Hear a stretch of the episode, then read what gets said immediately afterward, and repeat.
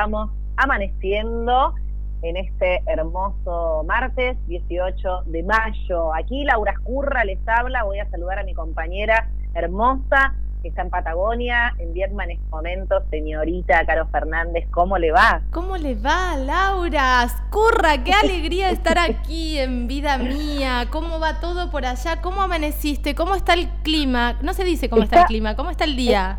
Está hermoso, está muy lindo, está esa vibra de otoño, soleado, con un poquito de nubes, pero bueno, están, eh, están muy bellos los árboles. Yo soy muy fanática de los árboles y, ya se va viendo las hojas en sus colores, en las tonalidades amarillas, naranjas.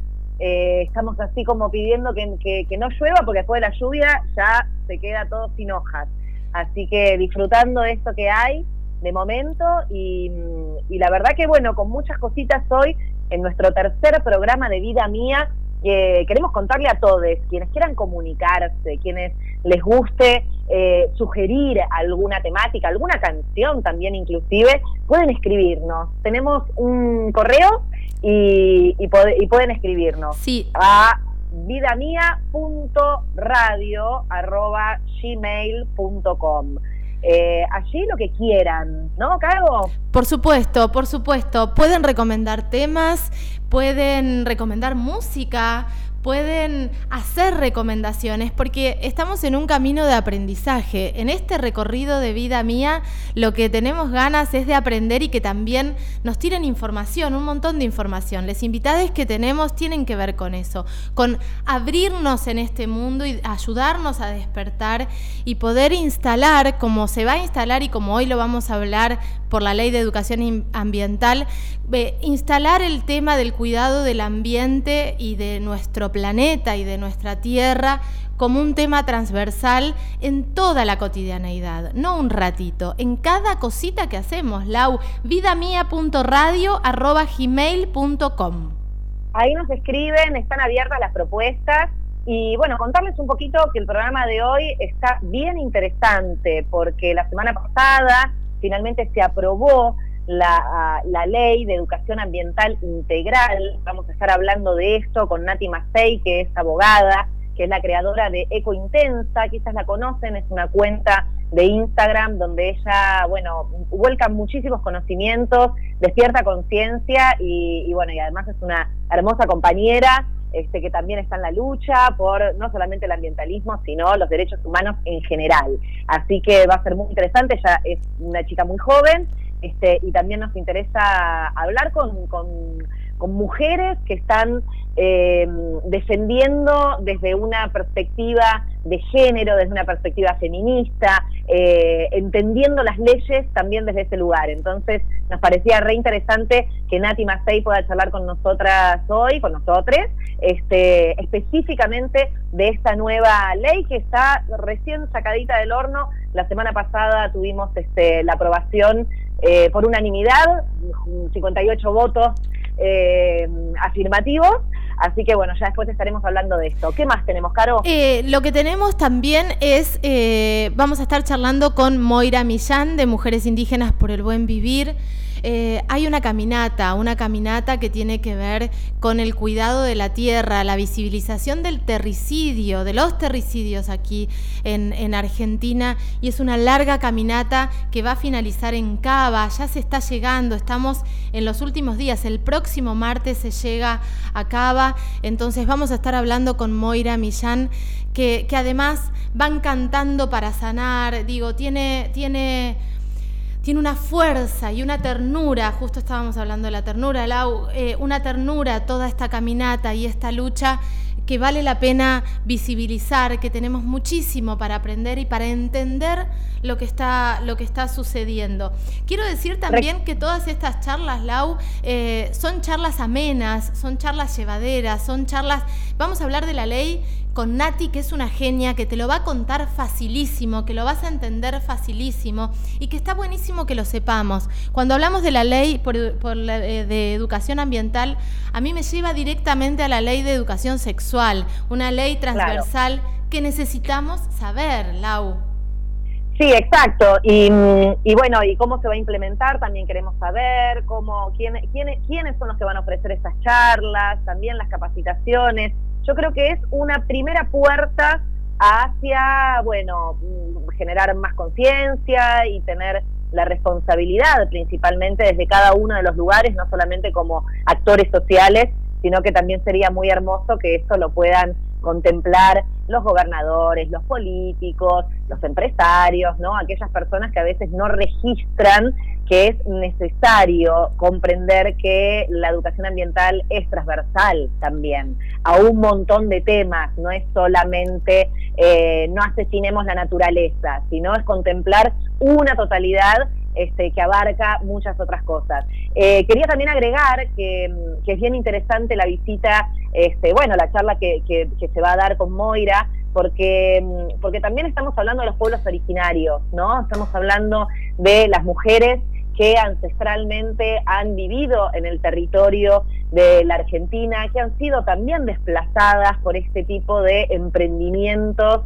eh, mega gigantes y enormes en donde desmontan sus territorios, donde donde matan todo tipo de biodiversidad que tiene que ver mm, no solamente con el espacio y con la geografía de un espacio, sino también con, con, todos los que integran esa biodiversidad, no solamente animales, flora, fauna, sino personas, seres humanos. Entonces, esto, esto también tenemos que contemplarlo, ¿no? Muchas veces viviendo en la ciudad eh, nos queda lejos pensar en esos rincones de la Argentina que están allá, ¿no? Bueno, en el norte, en el sur y en la montaña. Bueno, allí también hay personas y esas personas tienen muchos saberes y esas personas honran toda su, eh, su familia y su linaje, los conocimientos. Por eso la charla con Moira eh, también desde ese lugar me parece que puede ser muy, muy fructífera.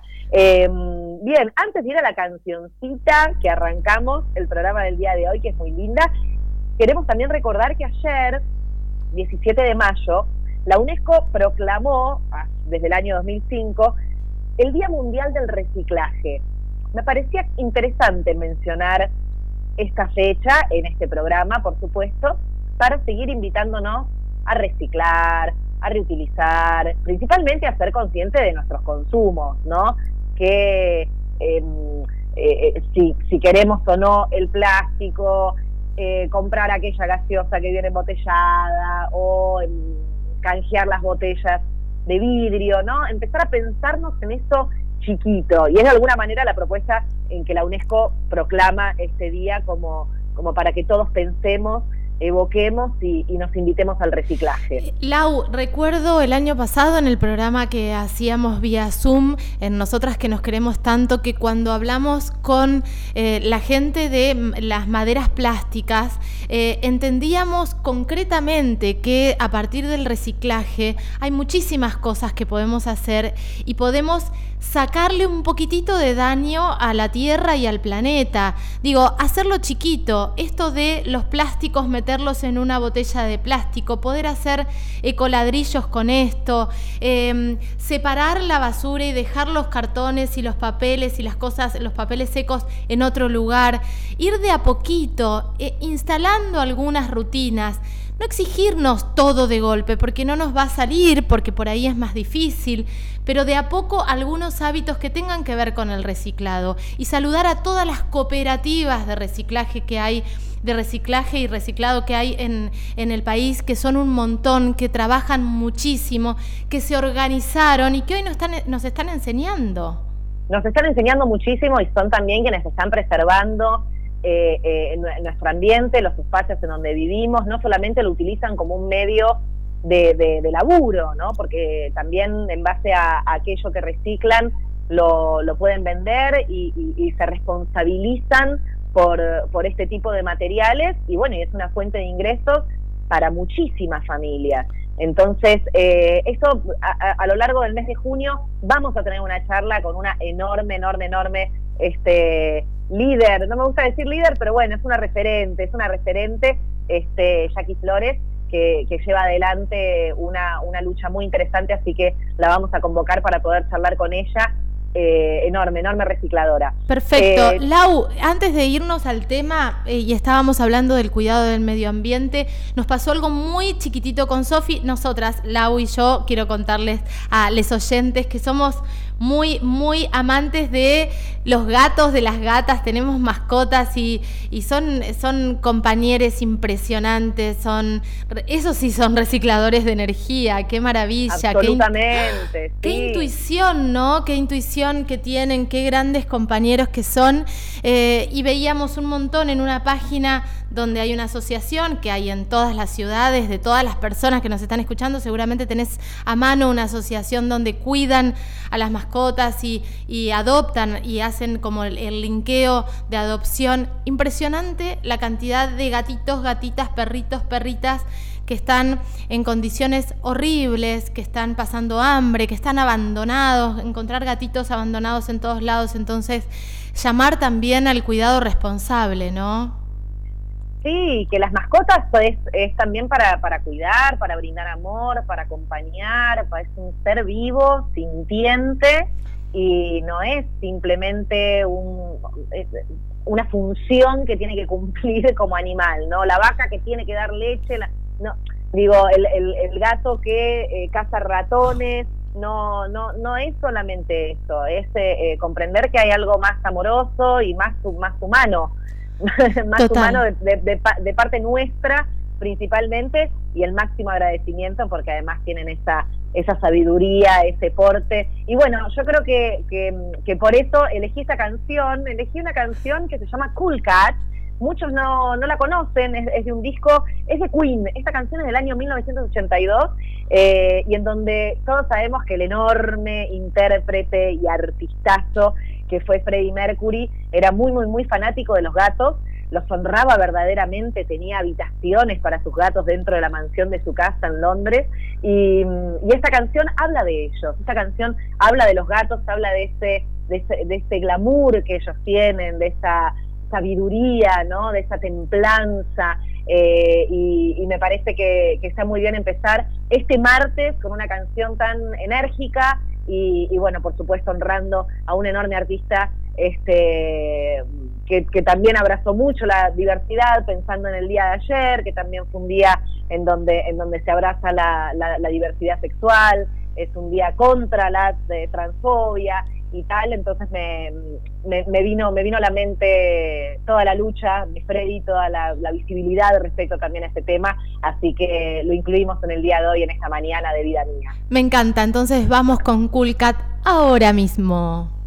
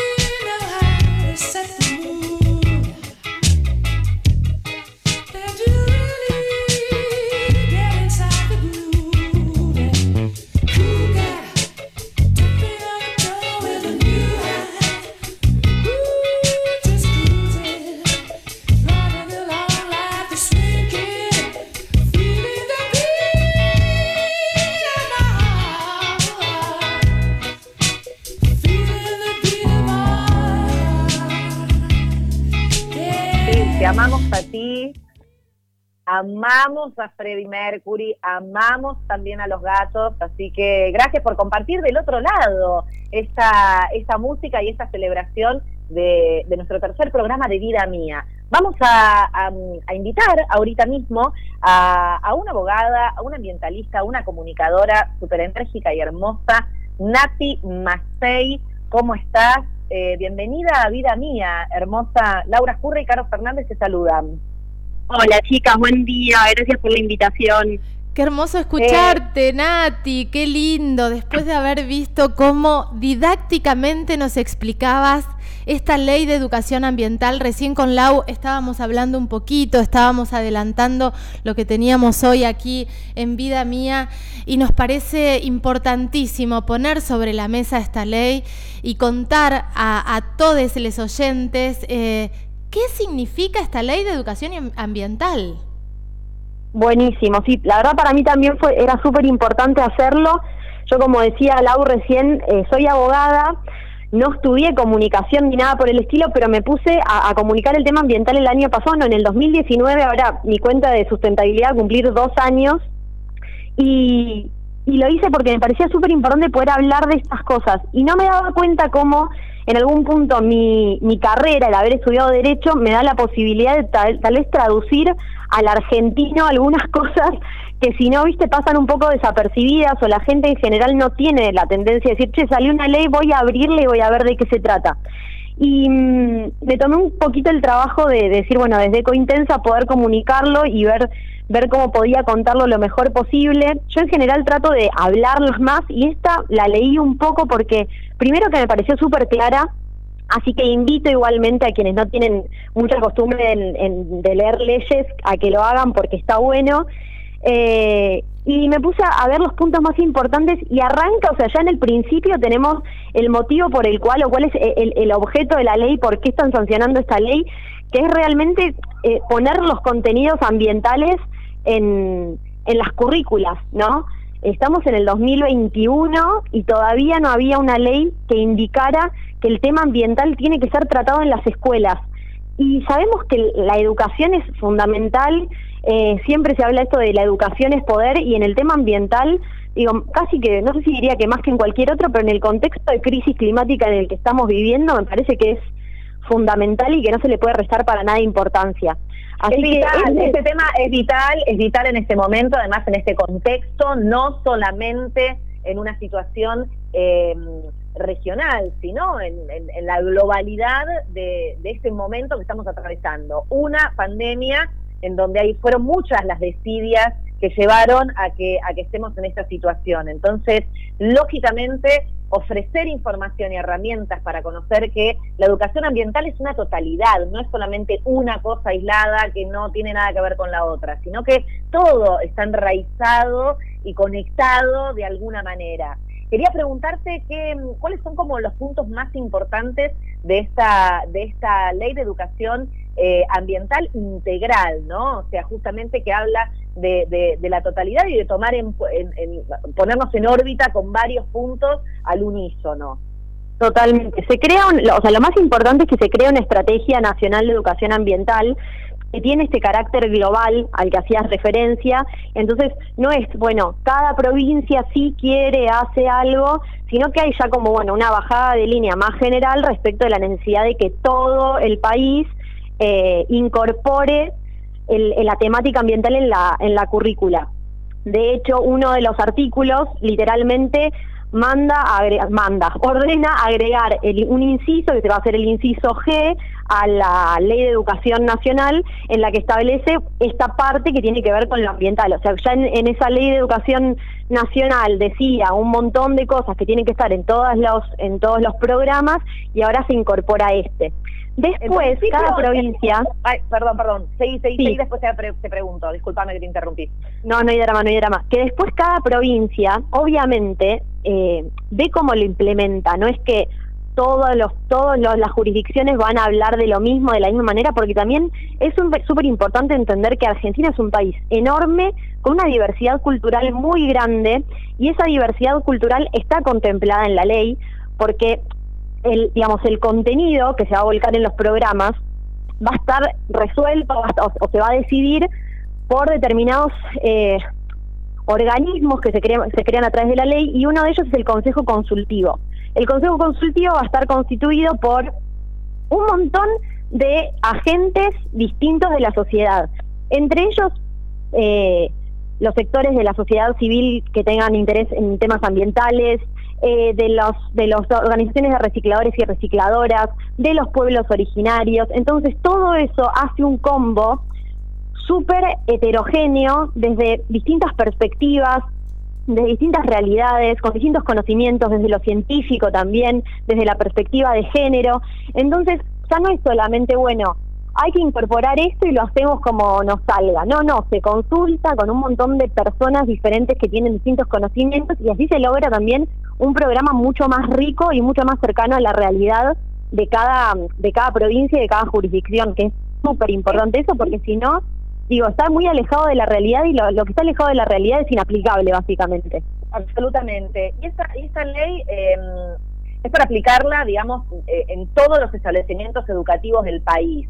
¿Esto va a estar dentro del programa anual de los contenidos de los alumnos o, va a ser como la educación sexual integral que tiene una semana en donde, bueno, se habla del tema y después no se habla más o no se hablaba más, ¿no? O sea, queremos creer que ya está mucho más este, instalada la ley de educación sexual integral en las escuelas, pero bueno, también eso depende de cada uno de los establecimientos, por supuesto. Sí, mira, esto está, está orientado, así como te digo lo de la, eh, la incorporación de este inciso, a la currícula, no es una cosa aislada. Igualmente también hay otro artículo que dice que, creo que era en el Día Mundial del Ambiente, cada jurisdicción realizará algunas actividades sociales o actividades que involucren a la sociedad eh, en, su, en su vinculación con el tema ambiental. Y ahí cada jurisdicción podrá hacer puntualmente en ese día también lo que le parezca, también dependiendo de su realidad. Por ejemplo, este año que fue la para el Día de la Memoria que se hizo esta campaña de eh, Plantemos Memoria, bueno, ese tipo de campañas que son esporádicas, es una vez en el año, igualmente son súper fuertes y creo que tienen un impacto y un mensaje simbólico eh, muy interesante y muy importante. Entonces, esa, ese tipo de gestiones, ese tipo de propuestas también están buenas y están contempladas ahí en ese artículo. Bueno, ese día es un día para que nos propongamos hacer algo más aparte de lo que esté en la currícula. Claro. Eh, Nati, te escuchaba con muchísima atención y pensaba también, como Lau mencionaba la ley de educación integral, pensaba en ley Micaela, que de repente vemos que se están haciendo capacitaciones, pero son eh, muy acotadas, son de poquito tiempo, se están haciendo capacitaciones a los docentes también. Eh, recién últimos, como si fuesen los que más saben, se están haciendo capacitaciones a los y las funcionarias. Yo el otro día preguntaba en la provincia de Río Negro si a la gobernadora le dieron capacitación Micaela porque se manda cada machiruleada de vez en cuando. Digo, con el ambiente, ¿va a pasar lo mismo? Hay que hacer una gran capa... Digo, hay que hacer un reaprendizaje, un, un nuevo recorrido con los y las docentes para que puedan incorporar y a partir de ahí transmitir. Es muy difícil transmitir conciencia cuando no se la tiene. Totalmente. Igual acá yo te hago una, em, no, es una salvedad, pero sí les cuento una cosa como para que sepamos en qué lugar estamos paradas jurídicamente. Hace poquito, poquito entró en vigencia la ley Yolanda, que la ley Yolanda sería como el equivalente a la ley Micaela en temas ambientales, porque es una ley que está orientada eh, o que ordena la capacitación de todos y todas los funcionarios, funcionarias, empleados, empleadas públicas. Entonces, todavía no se están llevando a cabo los cursos, pero sí entró en vigencia la ley y lo que ordena es justamente esto, que se capacite a todo, toda la gente que trabaje en el Estado va a tener que eh, cursar, tomar un curso como el de la ley Micaela en temas ambientales. Esa ley para el ambientalismo, y yo cuando también hice un video sobre la ley Yolanda lo planteaba como, bueno, la antesala a la ley de educación ambiental. Ya tenemos la ley Yolanda para, el, para todo lo que sería empleados, empleadas, funcionarios, etcétera, del, Estado. Ahora necesitamos una ley que ordene eh, la incorporación de esta temática en la currícula para los alumnos y las alumnas, tanto de la escuela como de las universidades. Entonces, en ese sentido, ya es como que normativamente se están cubriendo todos los espacios vacíos, que igualmente en Argentina ya eran bastante pocos, porque la normativa ambiental argentina es muy buena. tenemos muchas leyes que están buenas. Tenemos la Ley General de Ambiente, tenemos la Ley de Presupuestos Mínimos, tenemos una Ley de Bosques que es muy buena. El problema es que muchas veces no termina siendo reflejado en, en la justicia, ¿no? Tenemos la normativa y después eh, cuando hay que resolver cosas es como si no las tuviéramos muy en cuenta. Entonces, sobre todo cuando hay que hacer situaciones, eh, llevar adelante cuestiones que tienen que ver con el, extractivismo en general, ¿no? O sea, porque cuando hablamos de la granja porcina instalándose en el Chaco, ¿dónde está entonces la Ley General de Ambiente? ¿Dónde Totalmente. está? O sea, siquiera el, acuerdo de Escazú que está pidiendo, que ya está firmado del año pasado y que, y que, y que está pidiendo que se escuchen las voces de las personas que viven en el territorio. Eh, Exactamente. Entonces, bueno, sí, hay leyes que están buenísimas, pero siempre se encuentra el pero para darle la vuelta, torearla y dejar que, eh, bueno, sigan los chanchullos de los de siempre, ¿no? Sí, es que ahí, y yo sé que en esto vos estás también como súper involucrada y que, y que lo vas a entender conmigo enseguida, o que me vas a apoyar en esto, mejor dicho, em, el problema es que no, se, no, no llegan a entender o no quieren entender desde los espacios de toma de decisiones que hay una forma de desarrollo económico que no tiene que ver con el extractivismo. En general, desde, la, desde, el, desde lo político se plantea que el desarrollo económico va por un lado y el cuidado ambiental va por el otro, como si no se pudiera cuidar al ambiente y al mismo tiempo desarrollarse económicamente. Y ahí es donde creo que ese es nuestro siguiente paso, lograr eh, una toma de conciencia muy fuerte respecto de eso y un compromiso de, parte de los gobernantes para que adopten otro modelo económico. Eh, esto de falta de falsas soluciones que decimos constantemente va por ahí.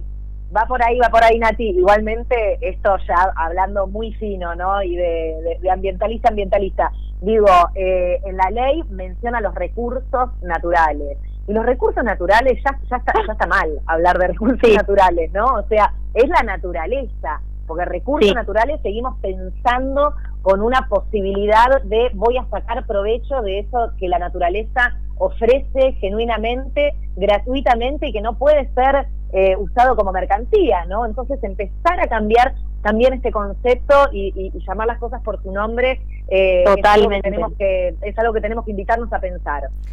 Tal eh, cual. Nati. Totalmente de acuerdo. Ahí, ahí, las escuchaba y en esto de recursos naturales, qué importante em, enseñarle a nuestros niñes eh, todo lo que tiene que ver con el cuidado. El otro día leía un texto que se lo leía a Sofi, mi nena tiene seis años, y cómo incorporan los chicos, ¿no? Cómo incorporan las infancias todo lo que le vamos diciendo, donde hablaba de pedir permiso a los guardianes del mar si vamos a entrar al mar y sacar una piedra, pedirle permiso a la planta y avisarle que vamos a cortar un gajo para que retire la energía y no le duela.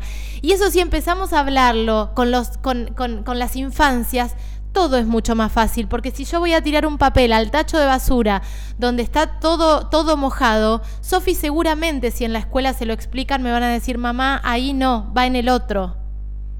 Tal cual. Bueno, a mí eso, ¿sabes que me lo, me lo dijo mi mamá cuando yo empecé con el tema ambiental y empecé a dar algunas charlas en algunas escuelas? Ella me decía, lo importante que es esto, me dice, porque los niños, las niñas, las infancias, ¿no? Son multiplicadores de, de la información, porque muchas veces a los adultos no les llegas de la misma manera, porque bueno, ya estás acostumbrada a hacer las cosas de una forma, pero de repente viene tu hija que eh, en el colegio, en la escuela, aprendió que tenés que separar los residuos y probablemente te va a quemar la cabeza hasta que separes los residuos en casa. Y mi mamá me daba el ejemplo, me dice, vos hiciste eso con tu abuelo cuando eras chiquita, porque tu abuelo ni loco se ponía el cinturón de seguridad, y vos escuchaste tanto la campaña y te lo dijeron en la escuela y no sé qué, que hasta que no se ponía el cinturón de seguridad no lo dejabas arrancar el auto. Entonces ahí, de repente, una nena de 5 años tiene la capacidad o la posibilidad de modificar la conducta de alguien mayor que de otra forma no lo hubiera hecho. Sí, yo creo que con el ambiente es, lo mismo, es re claro, es re así y, y, podríamos decir que es entonces la propaganda de la buena, ¿no? O sea, de la que nos despierta conciencia, nos, nos enseña. Eh, por favor, les pedimos que eh, sigan a Nati Mastey en su cuenta arroba ecointensa, habla de muchísimas cosas, eh, es, sabiduría, es generosidad lo que nos comparte. Eh, así que gracias, Nati. El Día Mundial del Ambiente es el 5 de junio. Esperamos entonces ahí, si querés ponernos en contacto antes para, para tirar algunas puntas y ver si, si armamos alguna virtual este, para, para el 5 de junio y, bueno, y seguir hablando de, situaciones ambientales, atravesando y celebrando principalmente esta nueva ley de educación ambiental integral que, que bueno, ya dentro de 90 días entra en vigencia y que, y que vamos a estar muy atentos y, celebrando, por supuesto, poder comunicar y transmitir desde, desde la totalidad que implica eh, la, ecología ¿no? y el ambientalismo en este sentido. Así que muchísimas gracias, Nati, por estar allí. Gracias. Gracias a ustedes. Un beso, gigante. Sí, estamos en contacto para el 5. Un besito. Vamos, beso, beso enorme. Gracias, hermosa. Beso enorme. Pasaba Nati Millán, abogada ambientalista, hablando un poquito de esta ley que seguramente va a tener más espacio aquí en Vida Mía. Acordate que si nos querés pedir algún tema, em, sugerir alguna temática para desarrollar, vidamia.radio.gmail.com. Lau. Estábamos escuchando a Nati Mastey, dijiste Nati Millán, pero oh, la Millán ah, viene ahora en breve. Se me cruzaron las invitadas. Se, nos, cruzaron las, invitadas, se nos cruzaron las mujeres hermosas comunicadoras que, que nos abren conciencia, cada una de su lugar. Eh, vamos a un temita musical, vamos con una canción, ¿te parece? Sí, ponemos un poquitito de música que es la cortina de nuestro programa, este tema hermoso, inevitable, así podemos charlar un ratitito, ¿te parece, amiga? Me parece bárbaro. Dale, vamos, vamos, vamos con inevitable. Tecnología Crono.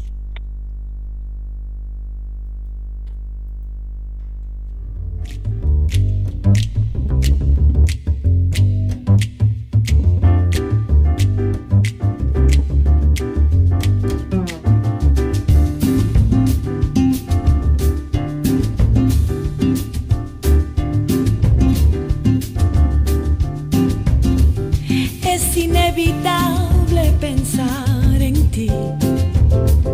Es inevitable reconocerte.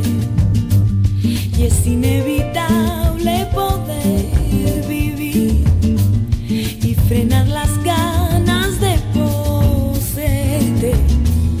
Es inevitable subir al cielo. Es inevitable caer sin tregua es inevitable pensar en ti, naturaleza hermosa. Seguimos en vida mía, son las 10 y 34 de la mañana en este otoño de mayo hermoso y, mucho para charlar. Muchas cositas han pasado durante la semana y muchas cosas van a pasar la semana que viene. Por eso nos parecía interesante eh, conocer de qué se trata esta caminata están llevando adelante las mujeres indígenas, saliendo desde el norte de Argentina y también desde el sur con la intención de llegar el 25 de mayo a la ciudad autónoma de Buenos Aires. Em, vamos a hablar con Moira Millán, ella nació en el, en el Maitén, eh, es una mapuche activista de la República Argentina, una de, las líderes del movimiento de recuperación de las tierras ancestrales indígenas, ¿no? En, en, particular las que fueron ocupadas por el grupo Benetton. Tal cual. Este, y que todos conocemos muy bien, y si no, se están conociendo ahora, eh, que bueno, nuestra Patagonia está, tiene, tiene dueños extranjeros, ¿no? Esos territorios pertenecen a comunidad mapuche, a diferentes este, grupos indígenas y que han sido arrebatados de sus tierras eh, porque fueron vendidas y compradas por extranjeros eh, de otros millonarios, ¿no? Por supuesto, eh, como es el caso del grupo Benetton, de, Lewis, de, muchos otros que, que, dentro del ambientalismo conocemos muy bien y que bloquean además también el, el, paso para que, para que se pueda transitar esas tierras y, y, bueno, y caminar libremente por lo que es nuestra naturaleza, ¿no? Totalmente. no, tendría que tener dueño. Totalmente. Lau, nos parece súper importante porque además lo que sucede con, con esta lucha que pareciera que es una lucha silenciosa, pero no dan más de gritar, de cantar, de caminar, de visibilizar. Lo que pasa que los medios hegemónicos también están eh, apañando todo el terricidio, entonces se les hace muy difícil, por eso nos parecía importantísimo en este espacio chiquito que recién arranca eh, poner voz, ¿no? dar el micrófono para poder contar de qué se trata y cuál es la realidad. Esporádicamente vemos alguna nota que habla de Chaco, vemos alguna nota que habla de, Salta, vemos alguna nota que habla de Chubut, que habla de lo que está pasando en la provincia de Río Negro, pero esta caminata y esta llegada a Buenos Aires tiene que estar abrazada por todos. Entonces en un ratito la vamos a tener a Moira acá con nosotros. Contame el tema que elegiste para Moira. Bueno, elegí en realidad un poco de, de, folclore, me parecía que también este, era lindo escuchar eh, la voz y también el, la poesía de la Sole, ¿no? De Sole Pastoruti, que es una representante mujer del, del, folclore este, argentino, más, contemporáneo, podríamos decir, y que me gusta también pensar en, en estas nuevas generaciones que también se meten en, en, palos tan ancestrales como, como, como, bueno, como el folclore, nuestra música. Em, la Sole ha, hecho un recorrido a lo largo de todos estos años muy, muy, muy interesante. Esta es una canción que habla de amor, esta es una canción que, que, que habla un poco de, bueno, de de las sensaciones que una mujer va teniendo y, en esta nostalgia compartimos entonces Cielo de Rosas por Soledad Pastoruti. Vamos, vamos con esa música.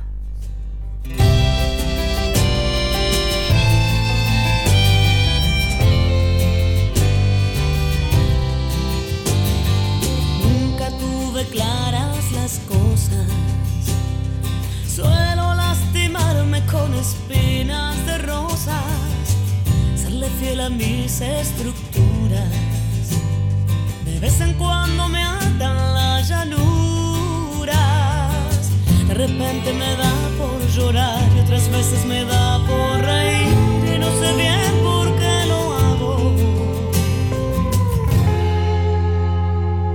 Voy buscando con mis sentidos este corazón que a veces pierde el camino,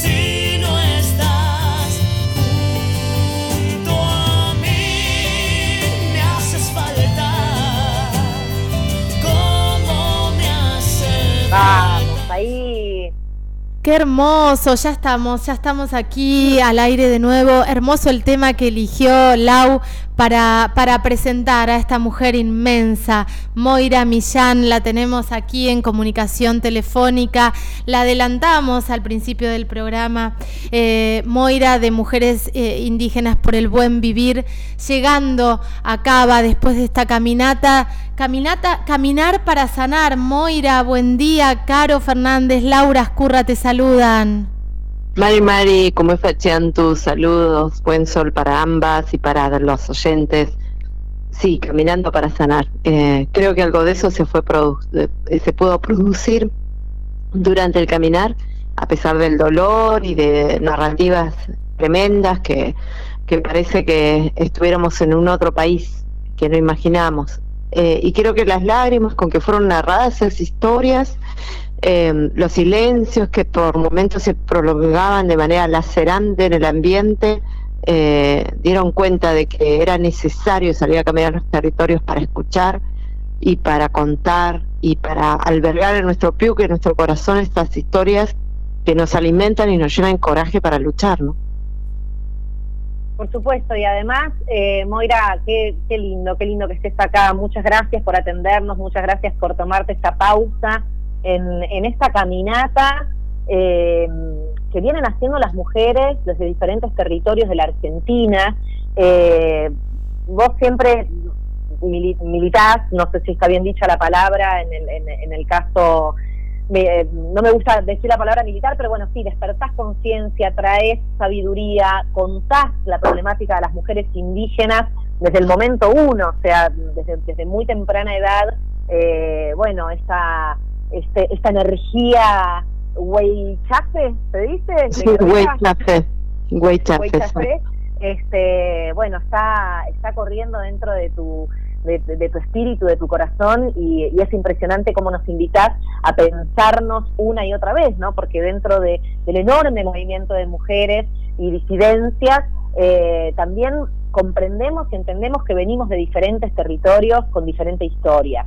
En ese sentido, eh, conociendo, bueno, tu, tu, denuncia de siempre, ¿no? Vinculada con los territorios, cómo han copado este, y los han em, los han eliminado de su de su pacha, ¿no? De su suelo ancestral y, y esto sigue, ¿no? En la medida en que no podamos visibilizar y no podamos comprender cuál es la, la, la, denuncia principal y, y, bueno, y por qué esta caminata entonces es tan valiosa para llegar nada más ni nada menos que el 25 de mayo a la ciudad de Buenos Aires. Contanos cómo, cómo surge la idea de, armar esta, esta super red este, transversal entre las comunidades indígenas y accionar para llegar a la ciudad de Buenos Aires.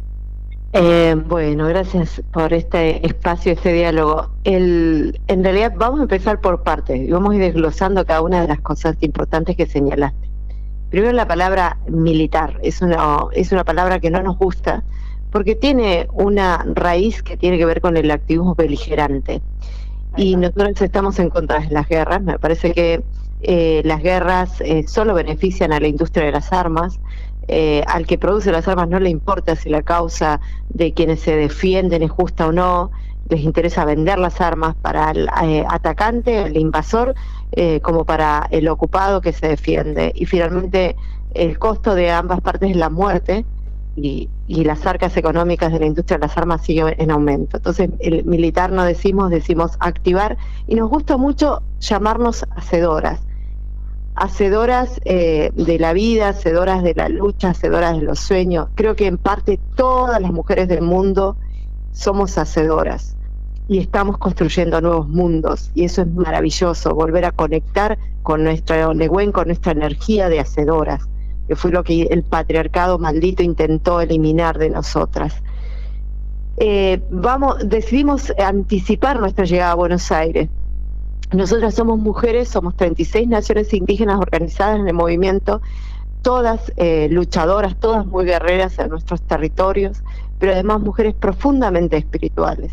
Y escuchamos a la Mapu, a la Pacha, a la Tierra, y resulta que tal vez ustedes no lo saben, pero aprovecho contárselo a todos los oyentes y al mundo, el día 22 de mayo es un día muy particular en la Tierra porque es un día de energía femenina cósmica que va a abrazar a todo el planeta. Ese día, desde la cero hora hasta que termine el día, la jornada, muchas cosas van a acontecer. Y es un día en que toda esa fuerza femenina que nosotros llamamos la cosmogonía femenina va a abrazar la tierra. Entonces los hombres, las mujeres, las dice, todo el mundo y los animales incluso van a experimentar una sensación distinta. Entonces decidimos que ese día era el día que íbamos a llegar a Buenos Aires, reivindicando nuestras eh, agendas espirituales y cosmogónicas y no las efemérides patriarcales. Y ese día justamente y ese día justamente es antesala del 25 de mayo. Entonces también pensándolo en, la metáfora de, estas, de esta simbología, de este tiempo y espacio, decimos qué interesante, porque llegar antes, anticiparnos el 25 de mayo, es como decirle al país y al mundo, todavía hay tiempo, todavía estamos en tiempo de poder hacer verdaderas revoluciones y refundarnos como humanidad. Y nuestro caminar es un caminar que no es solo por el derecho a los territorios, a, la libre determinación que siempre reivindicamos, es un derecho a la vida y de todos los modos de vida, es decir, es un, caminar que nos trasciende. Estamos hablando de terricidio, estamos luchando contra el terricidio. Y este terricidio es la forma que encontró el sistema de eliminar todos modos de vida. Eh, entonces, es un grito es, una, es un grito vociferado al mundo de que despertemos, de que no hay tiempo, de que es necesario la unidad, que es necesario la palabra, el consenso, el, el, el hacer, el salir a caminar la sanación de la tierra. Porque si no, no hay tiempo, no va a haber tierra. Entonces ya ni siquiera se trata solo de nuestros derechos fundamentales como naciones indígenas, se trata de nuestros derechos como terrícolas. Claro. Ahora, Moira, te escuchaba con muchísima atención y mm, eh, esta, esta caminata es para todos, en realidad es para todos los seres vivos y es para cuidar toda la tierra. Están caminando por todas. Eh, estamos todas ahí en esa caminata de alguna manera.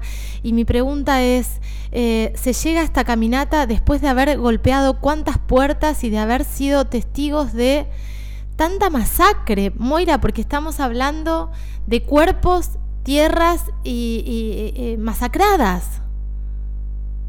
Se llega a esta caminata después de haber enterrado tantas muertas y tantos muertos que justamente nos piden que no claudiquemos, que no nos resignemos, que salgamos a cambiarlo todo.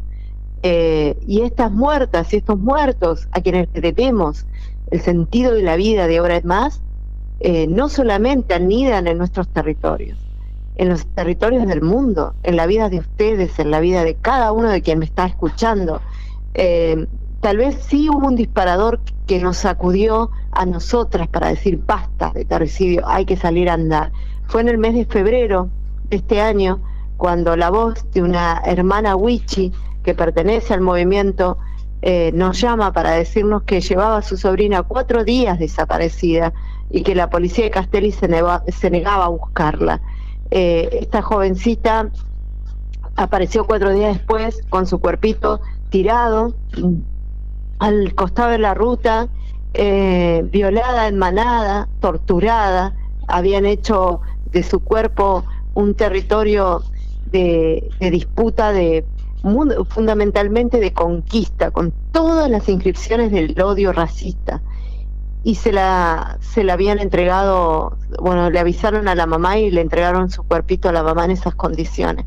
Entonces me, me describía ella con, con sus palabras eh, llorando, contándome ese dolor.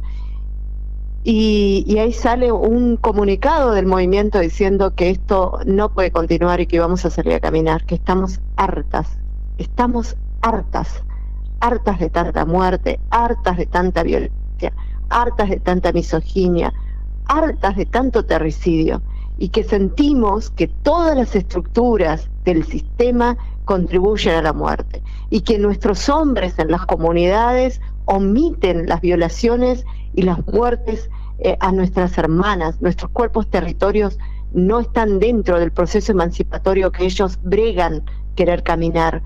Estamos harta, harta que se eh, hable en nuestro nombre, que se tutele nuestra voz, que pongan palabras eh, en nuestro nombre con las que no estamos de acuerdo.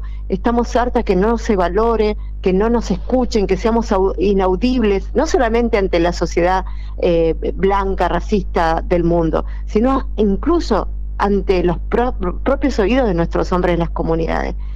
salimos a caminar por eso y en el interín el fuego, el fuego arrasando la vida de los bosques, el fuego quemándonos de tristeza el corazón, el fuego que fue como la reafirmación de que está todo mal, todo mal, porque las empresas pasaron un límite que no imaginábamos. Terrible. Sí, sí, todo al mismo tiempo, al unísono. Además también, eh, digo, eh, quemando la biodiversidad que no es propia de esa tierra también, ¿no? O sea, árboles y vegetación que no tienen que ver con la, con la Patagonia, provocando todavía, eso, eso habla de, de de ya como la impunidad y la violación a nuestra tierra viene desde tanto tiempo antes, ¿no? Es tan interesante escucharte, Moira, cómo, eh, eh cómo me, me, me, reformulo, ¿no? También escuchándote y cómo aprendemos lo importante que es este tipo de intercambios, ¿no? Em, veo que también eh, eh, hace dos años escribiste un libro que se llama El tren del olvido, eh, contanos un poco si querés compartir eh, de qué de qué se trata este este relato y, bueno cómo fue también para vos poder poder escribirlo y, compartirlo no compartir todo esto que, que, de alguna manera, bueno, ya tenés, digo, eh, tenés tu, tu grupo de, de, mujeres ancestrales hermosas, eh, perteneces a muchos espacios eh, donde se puede visibilizar y además también ahora, eh, bueno, con, con, un libro, contanos, contanos un poquito de esa historia. Bueno, a, mí la literatura mm, desde siempre me, me, ha atrapado muy chiquita, yo aprendí a leer y escribir a los cinco años porque fui a un comedor comunitario, tenía problemas de desnutrición, como hay muchas de nuestras niñitas y niñas de las comunidades tienen, y mi mamá me llevó al médico y, el médico le dijo, mami, a esta nena le hace falta comida. Y me llevó a un centro complementario que estaba atendido por la Juventud Guevarista y me dieron dos alimentos. Me dieron la comida que necesitaba mi cuerpito, pero también me dieron eh, los libros.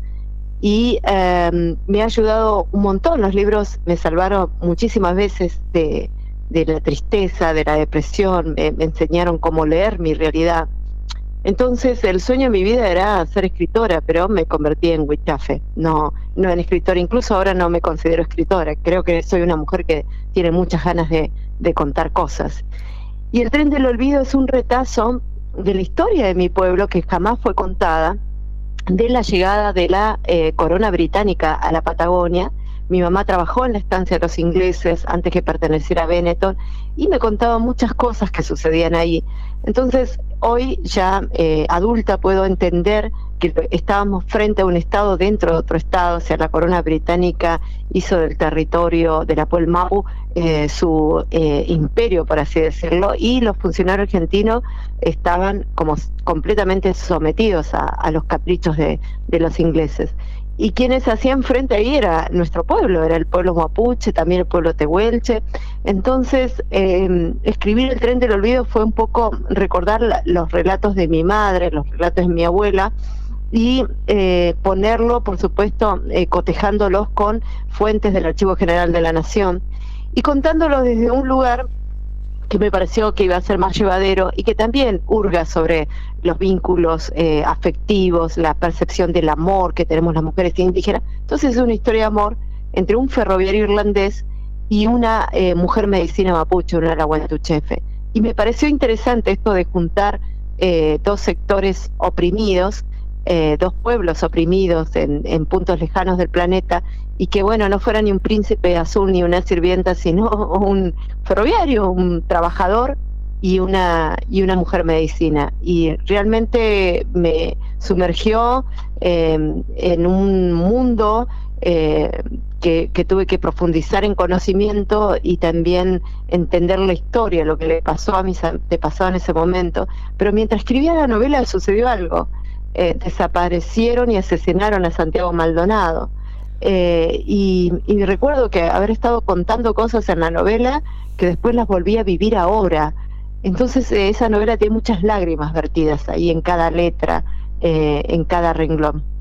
Em, Ay, qué impresionante escucharte, cómo, cómo la, la, vida se cruza el presente con el pasado y cómo a veces parece que estamos en un mismo loop, ¿no? Pareciera que no aprendemos más.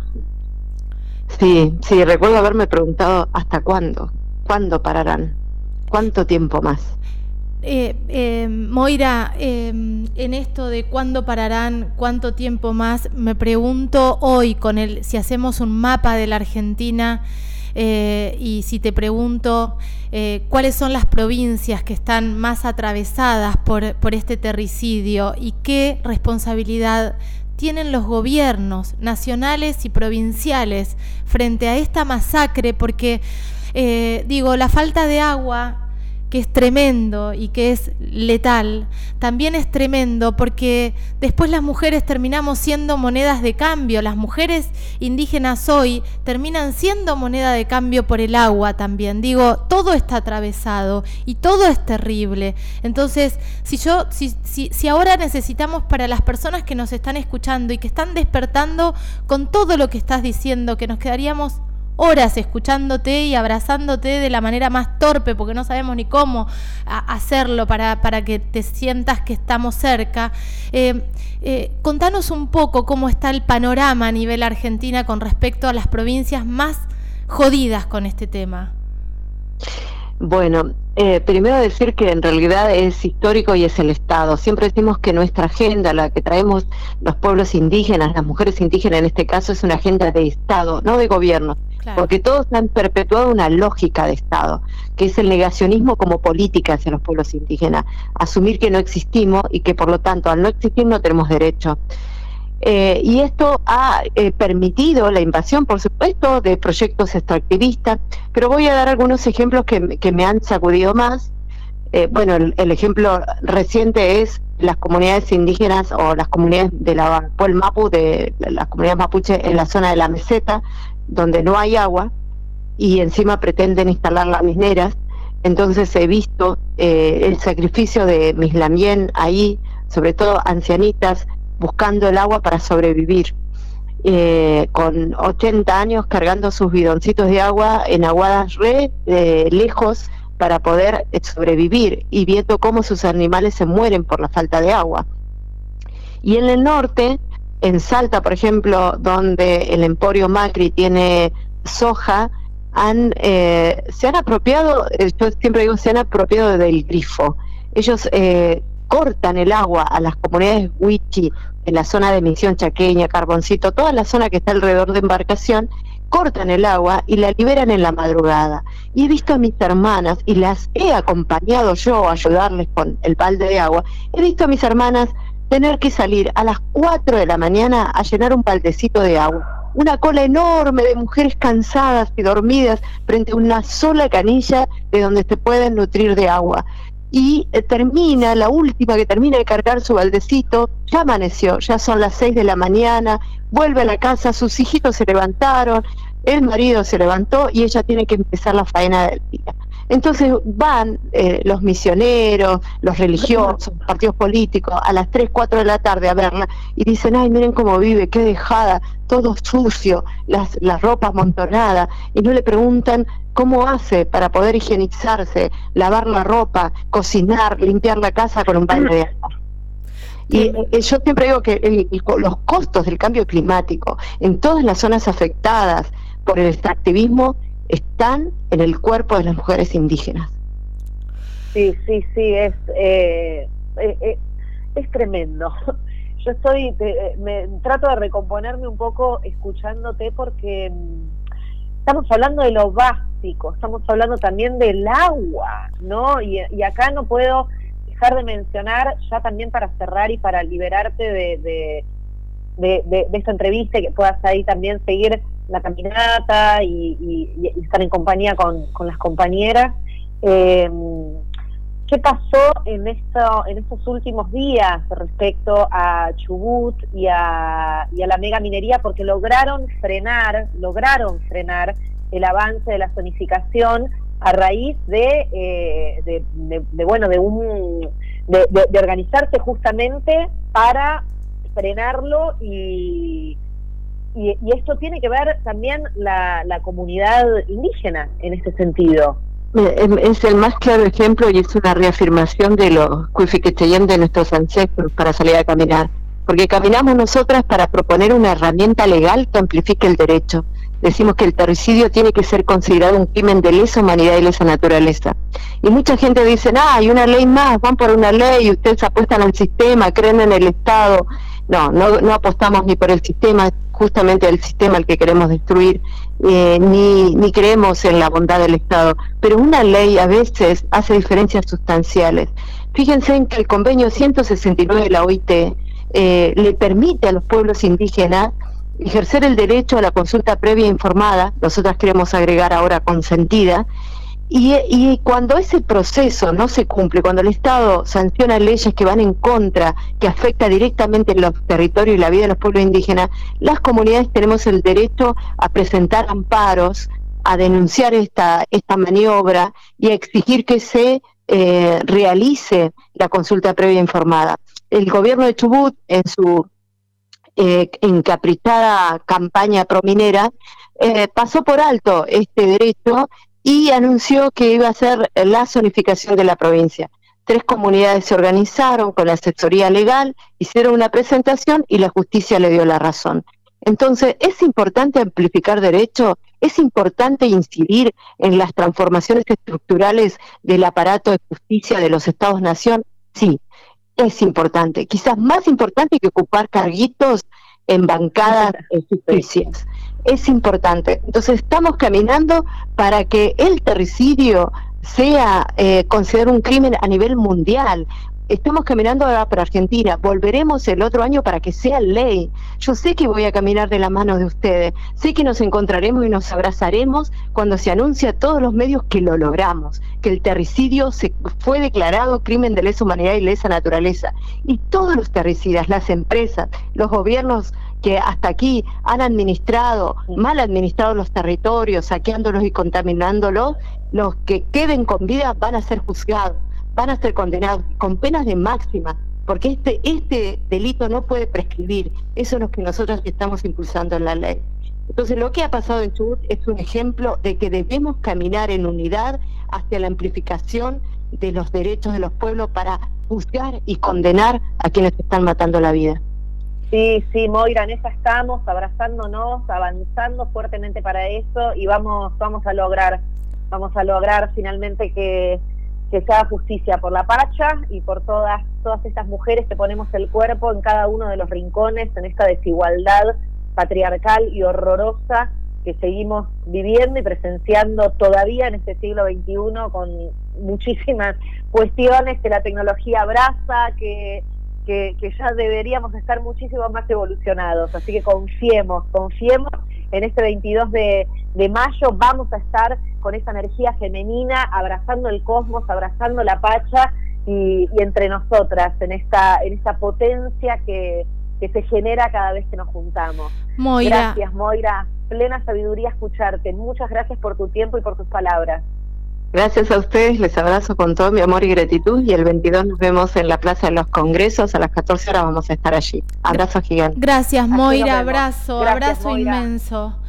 Eh, Lau, eh, amiga, qué fuerte esta, esta charla, qué hermoso y, doloroso escucharla Moira Millán de Mujeres Indígenas por el Buen Vivir.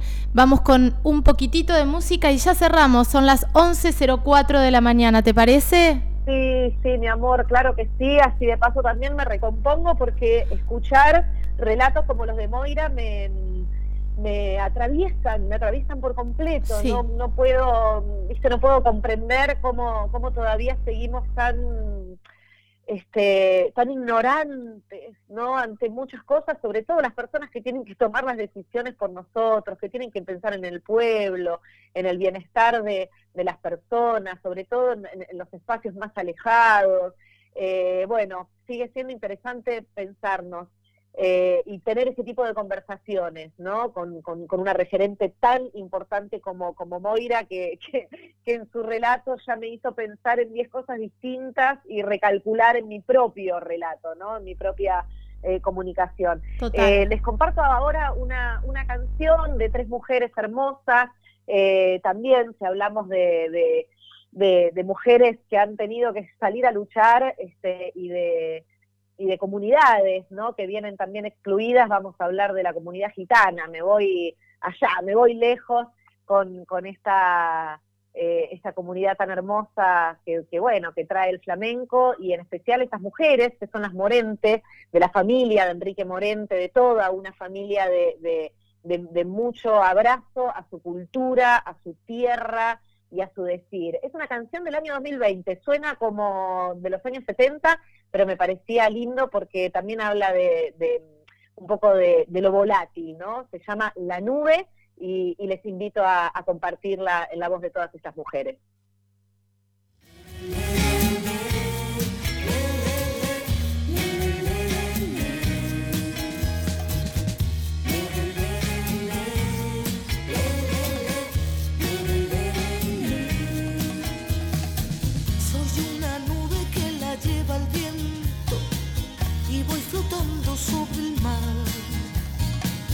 Ayer quise llorar, por cierto, mas todavía no era tiempo.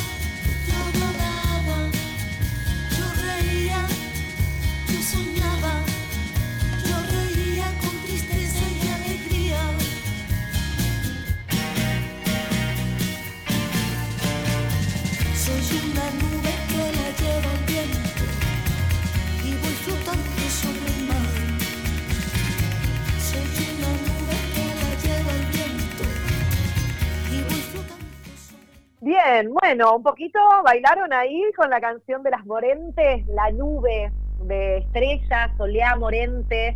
Eh, son, ya digo, ¿no? Mujeres que, que acompañaron también eh, la, historia del flamenco y que la fueron transformando a algo más eh, moderno. Pero bueno, vamos buscando también el camino de, de cómo buscar y compartir a través de la música este programa hermoso, Vida Mía, que ya va llegando a su final, Carolina Fernández. Sí, ya estamos, ya estamos a 11.09 de la mañana. Recordemos que este programa se repite hoy a la noche, lo vamos a repetir durante el fin de semana. De repente estás escuchando música y aparecemos nosotras con estas mujeres inmensas que nos acompañaron hoy, Lau, que eh, cuántas cosas nos quedan dando vueltas. Volver a repetir eh, vidamia.radio.gmail.com.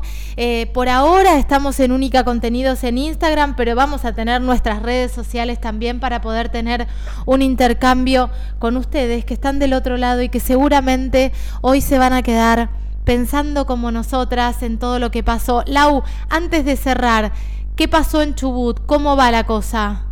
Bueno, está en esto, o sea, se ha logrado el, 14 de mayo, que fue, nosotros tuvimos programa el martes, claro, el 14 de mayo, el viernes, el viernes la justicia de la provincia de Chubut ordenó a la legislatura la suspensión del tratamiento del proyecto de zonificación minera.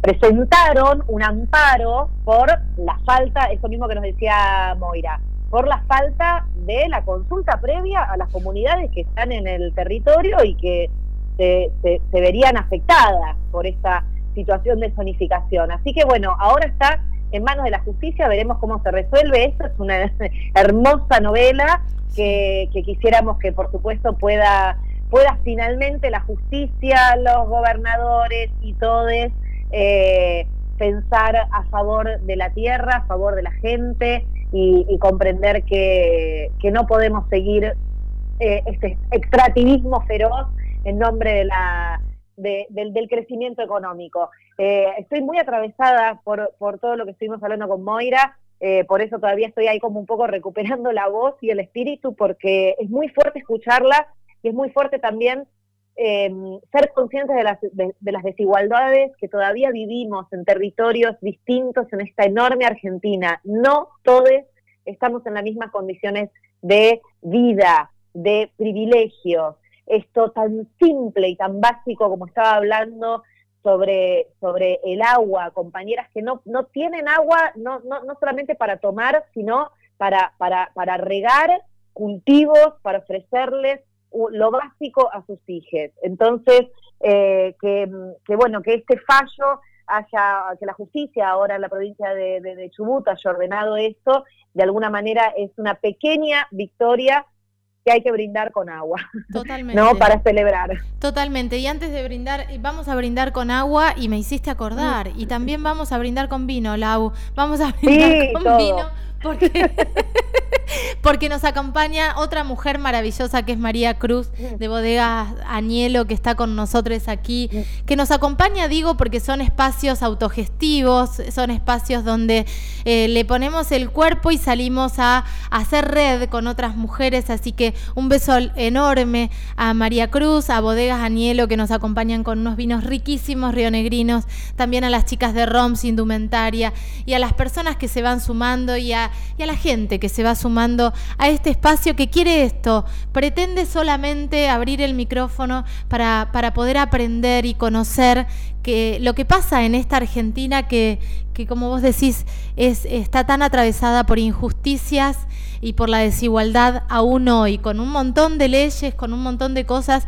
y con un montón de funcionarias, funcionarios que se están haciendo los pelotudos con cosas básicas, como es que las mujeres puedan vivir en su territorio y puedan abrir una canilla y tener agua, ¿no? Eh, y poder darles agua a sus hijos, porque es tremenda la extorsión que se hace por, por algo vital como es el agua. Lau, ¿nos vamos? Nos vamos, nos vamos, pero nos, reencontramos el próximo martes a las 10 de la mañana. Recuerden que también este programa está, estará colgado en Spotify, en nuestro formato podcast, así que los esperamos en Vida Mía. Eh, gracias por estar del otro lado, por escuchar y por, compartir, si tienen ganas, este, este, esta charla, este diálogo y esta invitación a, pensarnos distinto, a repensarnos, a, a recalcular un poco y, a cambiar también nuestros hábitos desde lo chiquito para que el corazón también acomode muchas emociones. Gracias, Carito. Totalmente, gracias amiga, te mando un beso enorme, somos Lau Ascurra, Caro Fernández aquí en Vida Mía, nos reencontramos el próximo martes a las 10 de la mañana en www.unicacontenidos.tv y 96.1. Hasta la próxima semana y abrazo a todos. Chau, chau. Besos, gracias. Chau, chau.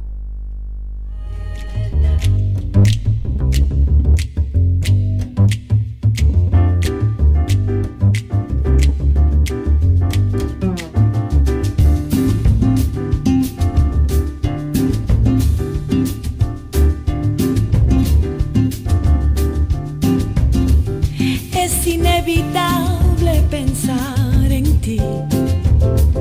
Es inevitable y